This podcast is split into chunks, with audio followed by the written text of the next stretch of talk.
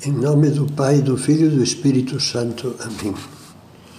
Vinde, Espírito Santo, enchei os corações dos vossos fiéis e acendei neles o fogo do vosso amor. Enviai o vosso Espírito e tudo será criado, e renovareis a face da terra. Vamos continuar meditando alguns versículos desse Salmo 119 que canta a alegria da lei de Deus. A tua palavra diz: é uma tocha diante dos meus passos, luz no meu caminho.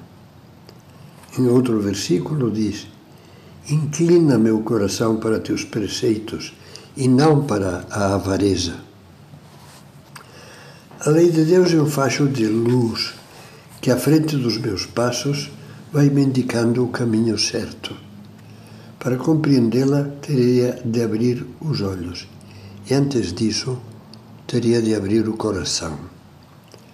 Jesus, que é a palavra definitiva de Deus, chama-se a si mesmo luz do mundo. Ele, a palavra divina com maiúscula, o Verbo que se faz carne, afirma: Eu sou a luz do mundo. Aquele que me segue não caminha nas trevas, mas tem a luz da vida. Exorta-nos a abrir o coração e a vida inteira a essa luz. Ao mesmo tempo, alerta. Se a luz que há em ti são trevas, quão grandes serão essas trevas?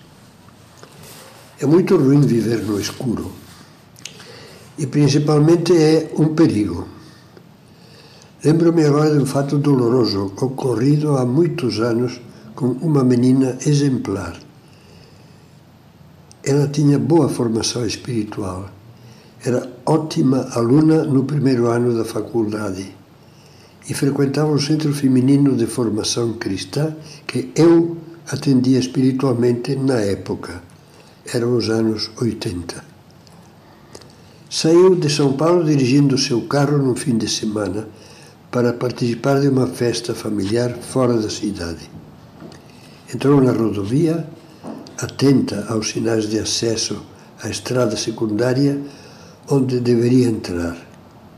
Naquela época não havia GPS. Entrou na alça e bateu de frente com um caminhão que descia em alta velocidade. Havia entrado na alça errada. Estava na contramão. Morreu. Isso me faz recordar mais uma vez a cena do jovem rico. Lembra você? Cheio de entusiasmo, aquele rapaz, aquele rapaz, devia ter uns 30, 30 e tal anos, procura Jesus e todo afobado pergunta: Mestre bom, que devo fazer para ganhar a vida eterna? Ao ouvir a, a resposta de Cristo, segue-me, baixou os olhos, virou as costas e foi embora cheio de tristeza, pois possuía muitos bens. Chocou-se de frente com um caminhão chamado materialismo, e dele restou apenas a sombra de um homem triste que se perde na neblina.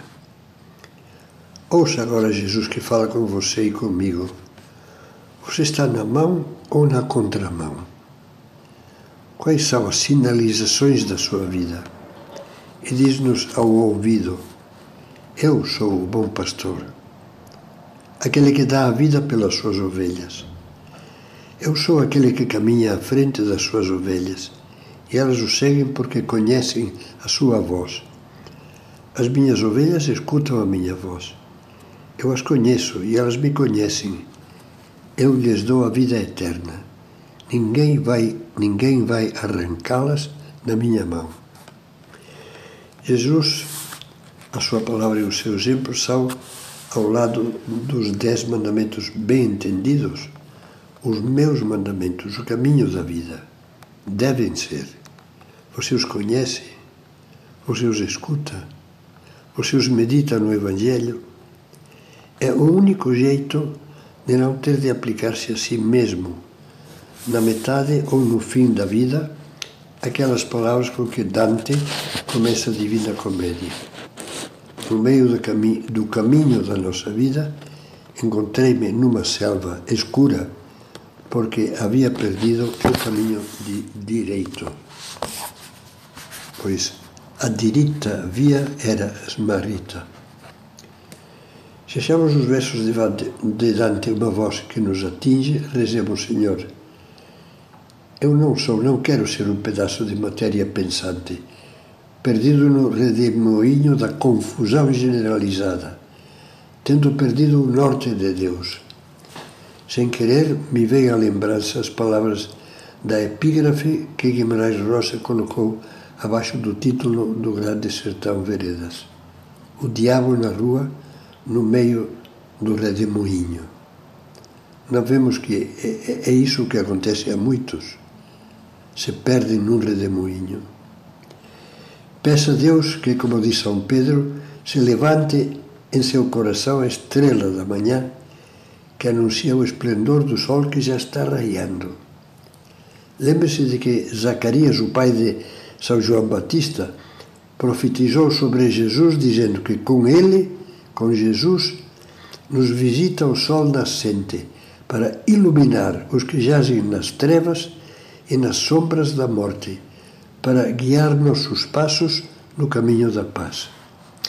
Eu lhe sugiro agora que pegue um papel ou abra o bloco de notas do celular e anote as suas respostas à seguinte pergunta qual é a lista dos meus valores reais, concretos e práticos? Aqueles valores que realmente guiam os meus passos, não só na teoria, nos sonhos e nos desejos, mas os passos reais no caminho da vida. Tente responder a essa questão e depois confronte suas respostas com as seguintes perguntas. Primeiro, eu sei quem é Cristo, o que Ele nos diz, o que Ele fez, como é que nos guia e nos dá vida, ou tenho apenas uma vaga ideia, algumas vezes sentimental e outras vezes obscura e até negativa. Será que assim Jesus pode ser a luz da minha vida? Segunda, sei que o mundo em grande parte está imerso em uma nuvem escura de preconceitos e erros sobre Deus, sobre a religião, sobre o sentido da vida, sobre o ser humano.